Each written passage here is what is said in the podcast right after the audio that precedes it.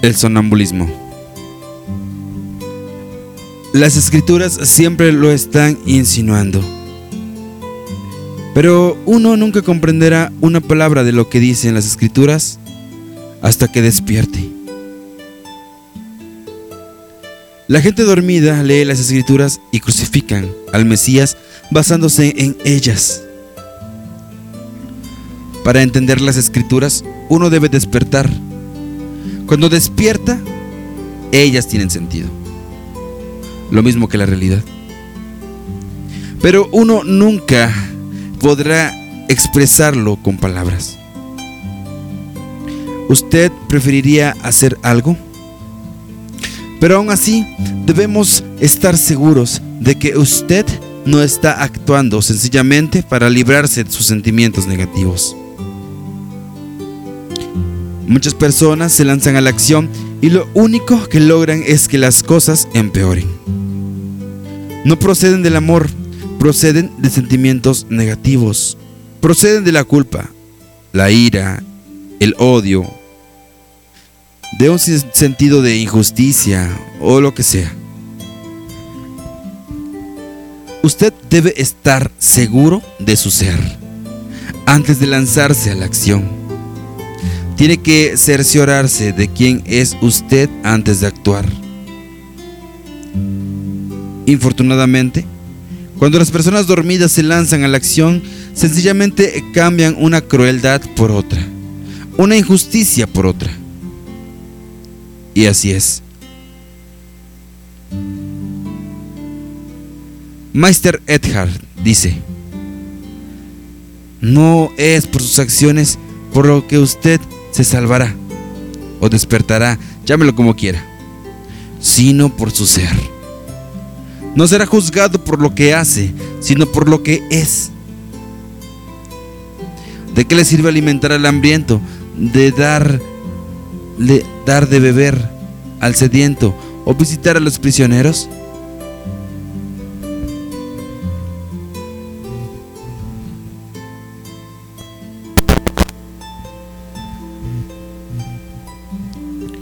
Recuerda esta frase de Pablo. Si entrego mi cuerpo a las llamas y doy todos mis bienes para alimentar a los pobres y no tengo amor,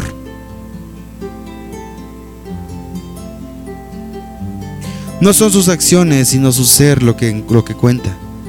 Entonces podrá lanzarse a la acción. Usted puede hacerlo o no hacerlo. No puede decidirlo hasta que despierte. Infortunadamente todo está en énfasis. Se eh, concentra en cambiar el mundo y se pone muy poco énfasis en despertar.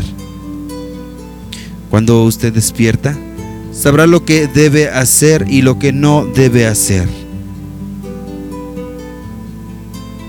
Algunos místicos son muy raros, como Jesús quien dijo algo así.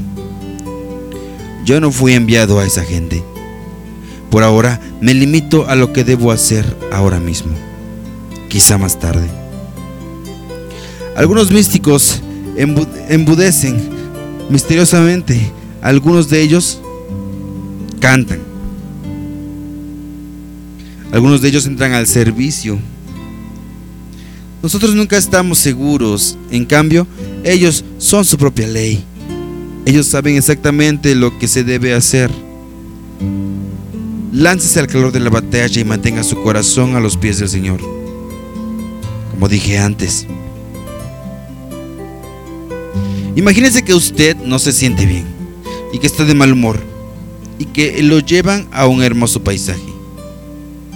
El paisaje es hermoso, pero usted no está de humor para ver nada. Unos días más tarde usted pasa por el mismo sitio y dice, cielos, en ¿Dónde estaba yo que no me di cuenta de esto? Todas las cosas son hermosas cuando uno cambia. Usted mira los árboles y las montañas a través de unas ventanas mojadas por la lluvia, de una tormenta y todo lo ve borroso y sin forma. Usted quiere salir y cambiar esos árboles, cambiar esas montañas. Espere un momento, examinemos su ventana. Cuando se hace la tormenta y se hace la lluvia, y usted mira por la ventana, dice, cómo se ve todo de diferente. No vemos a las personas ni a las cosas como son, sino como somos nosotros. Por eso, cuando dos personas miran a algo o a alguien, se obtienen dos reacciones diferentes. Vemos las cosas o a las personas no como son, sino como somos nosotros. Recuerda esa frase de la escritura sobre cómo todas las cosas resultan para bien de quienes aman a Dios.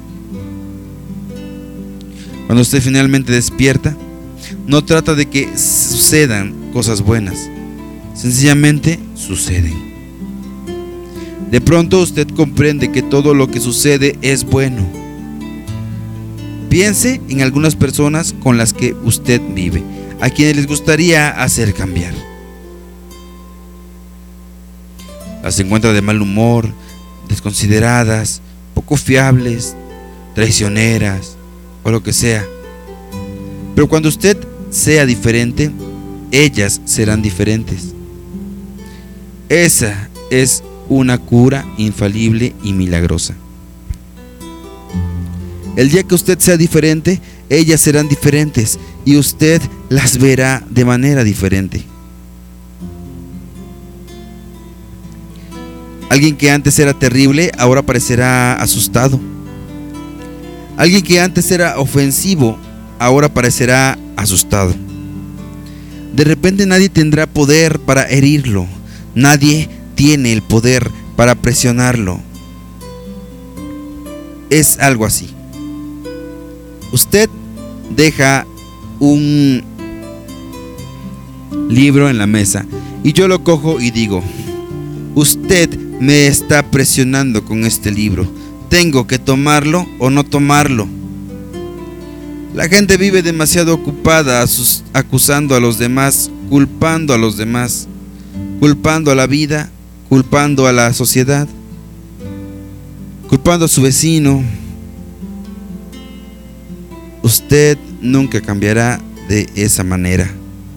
Continuará viviendo su pesadilla. Nunca despertará. Ponga en acción este programa mil veces. Aquí va. Inciso A.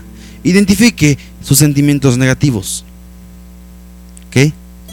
B. Aprenda que ellos están en usted, no en el mundo, no en la realidad externa. C.